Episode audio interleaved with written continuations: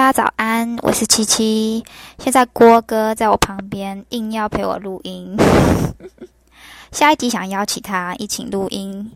我觉得大家除了想听我的意见以外，说不定也想听看看郭哥意见，听看看他是怎么被我摧残的。最近超级久没更新，没有什么原因，就是最近有点忙碌，然后人生有点混乱。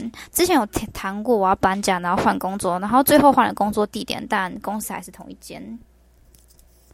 上次有一次，我二姐听了我最新一期的 p o d c a s 她竟然打一行字说我来听阿奇抱怨了。阿奇就是我。其实听完的时候，我有一点吓到，因为我从来没想过，原来我讲那些碎碎念给人感觉，竟然是在抱怨。那我当然不希望我的频道是一个充满负能量的频道，只是刚好我处于一个比较混乱的阶段。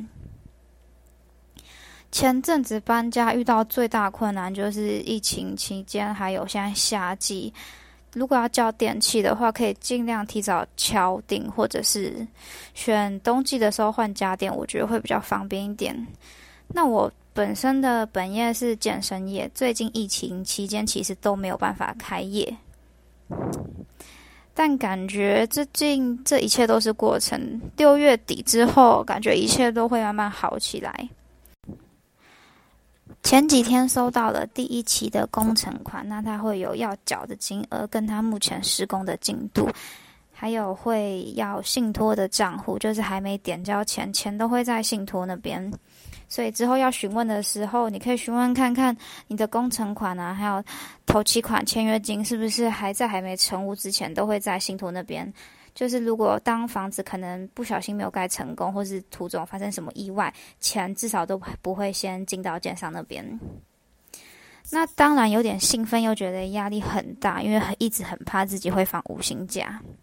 但我们是还有一点点存款，但但当钱没有进来的时候，心就会永远心就会有点慌慌的，就钱永远都是不够用的。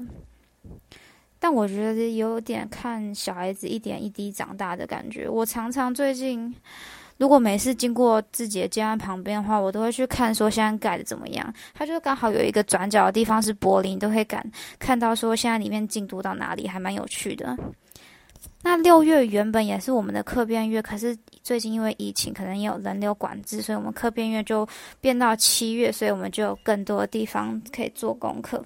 我自己是没什么预算的人，这一次打算自己课变。没有预算的，一开始可以看好自己可以接受的格局，课变的时候就不用整个大改，加加减减一些简单的东西就可以了。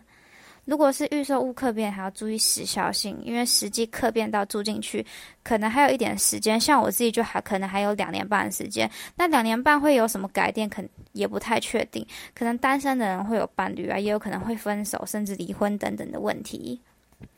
所以在没有很确定的情况下，不太想有太多的固定的东西，大部分空间我想要留空。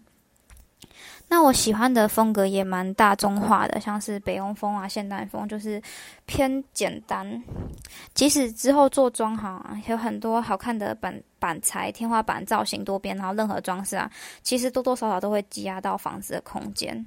那我是一个极简生活主义者，希望东西越来越少，有点丢物症啊。那我希望室内留空的空间会也越来越大。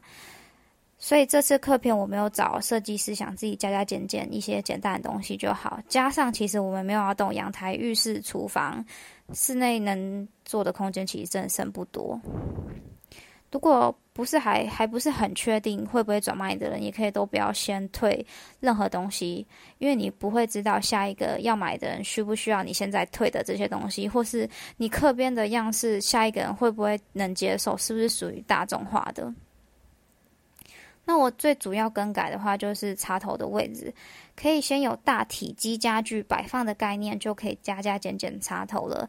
那我不喜欢做太多的装饰板，或者是太多的天花板去遮梁啊。